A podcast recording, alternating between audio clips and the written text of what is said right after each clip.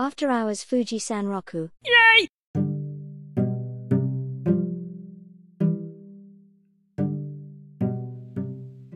こんにちは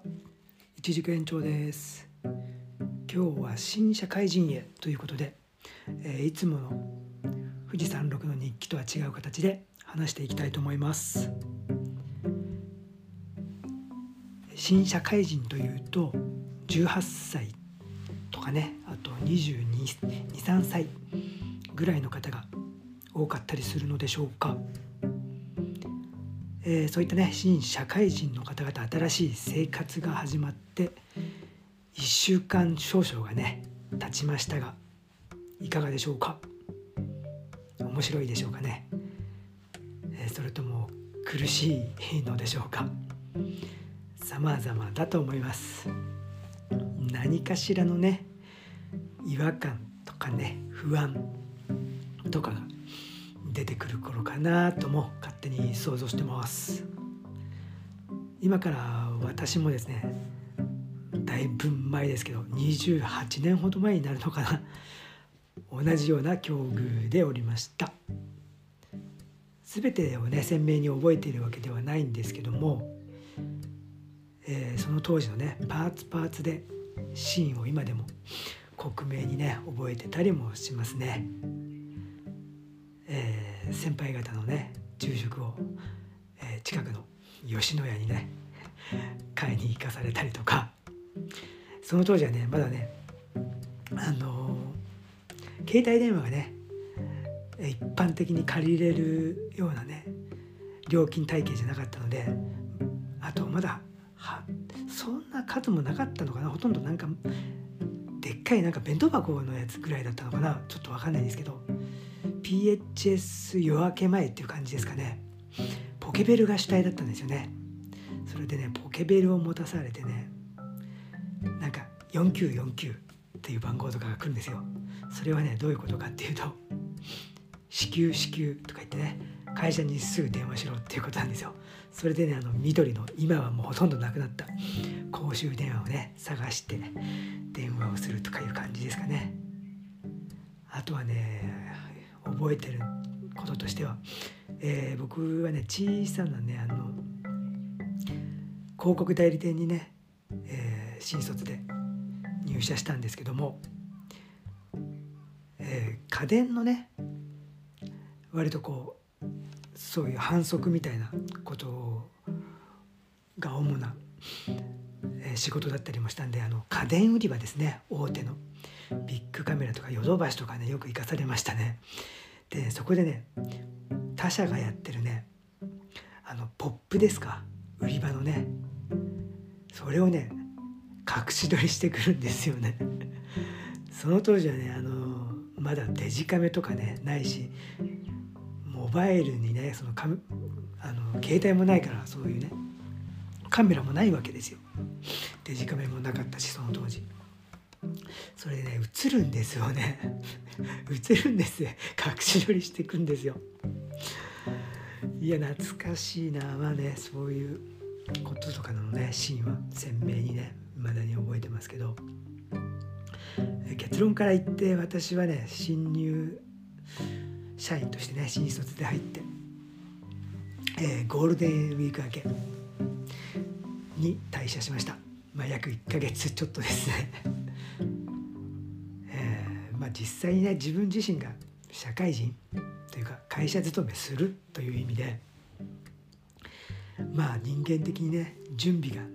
何もできていなかったっていうのがねまあ原因ではありますね。学生時代はですね、えー大学4年生になるまでほとんどね授業にね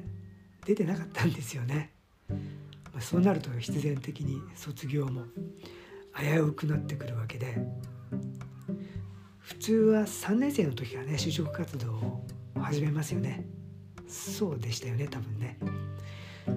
私もね少しは活動を就職活動しましたがそれよりねまずね卒業できんの俺？というねそもそも論がね出てきましてね。それで一旦ねそ就職活動はねちょっとやめにしたんですよね。まずは卒業に集中しようということで。ということで4年生の時は就職活動もろくにせずですね毎日講義でねもう一番前の席の、えー、席に座ってですね必死に講義をね受けましたね。学校にねそれまで行ってなかったんでまあ数人友達はいたんですけどねあの本当にこうガチで仲いいって感じでもないのでほとんどねこうノートを貸してくれるような友達ももう最終的にはいなくてですね。え今の若い皆さんもノートの貸し借りとかあるんですかね？えー、だから僕がねその当時ノートをね貸してっていうのが人がいなかったんですねテストの時にね。それでなんだかんででね奇跡的にね、まあ、ギリギリ卒業が決まったので到底ね社会人になる準備なんかがまるでできていなかったんですね。ということでね入社してからもねいろいろとね叱られましたね。もうね基本っていうかもう何もねなってないんですよね。電話の出方とかね資料の整理とか服装も ちょっと変だったかもしんないですね。もうね何もかもなってない。うんそんなね当時の自分と比べると、まあ、勝手な想像でしかないんですけども、えー、今のね若い方のなんとしっかりとしていることがもうね私から見るとね頼もしいですよ本当に。ということでね、まあ、新入社員の皆さん1週間ぐらいね今職場にいてみて実際慣れない環境でとっても疲れたことだろうとお察しします、えー、その場所でねそのまま行けそうだったら是非ねこのままチャレンジしていけばいいし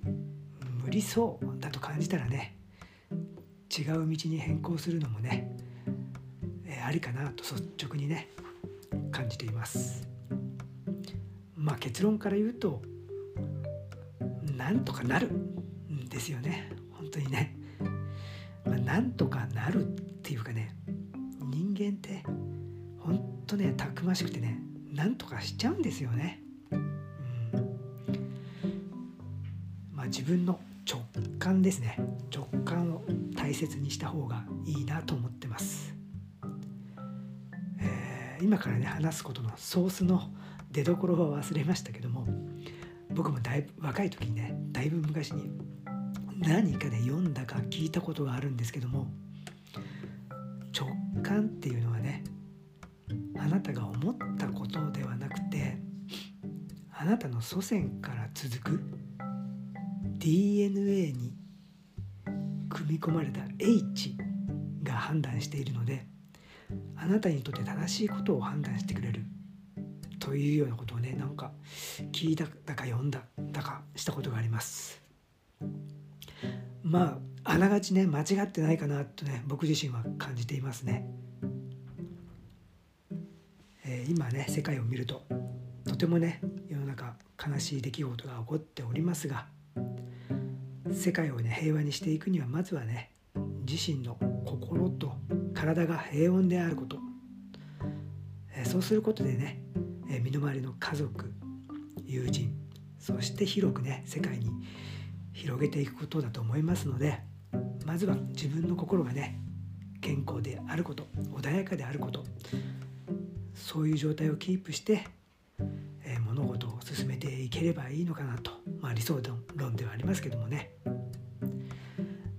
えー、若いね今新入社員。として入った方々新社会人の方本当にね皆さん素晴らしいと、えー、老婆心ながらおじさんは思っております。これから国を支えていく大切な人材でもありますしね、えー、人生ね長いです。まあつってもね本当にあっという間なんですけども、えー、ちょっと矛盾してますけどもいろんな困難もね降りかかってくると思うんですよ。まあねジェーン・スーさんではないですけど負けへんでっていうことはねとても大切なことだと思います。自分の心に素直に従っていけばいいのかと、えー、思っております。新社会人の皆様、えー、陰ながら応援しております。ということで、えー、今日はこの辺にしたいと思います。一塾延長でした。おおきに。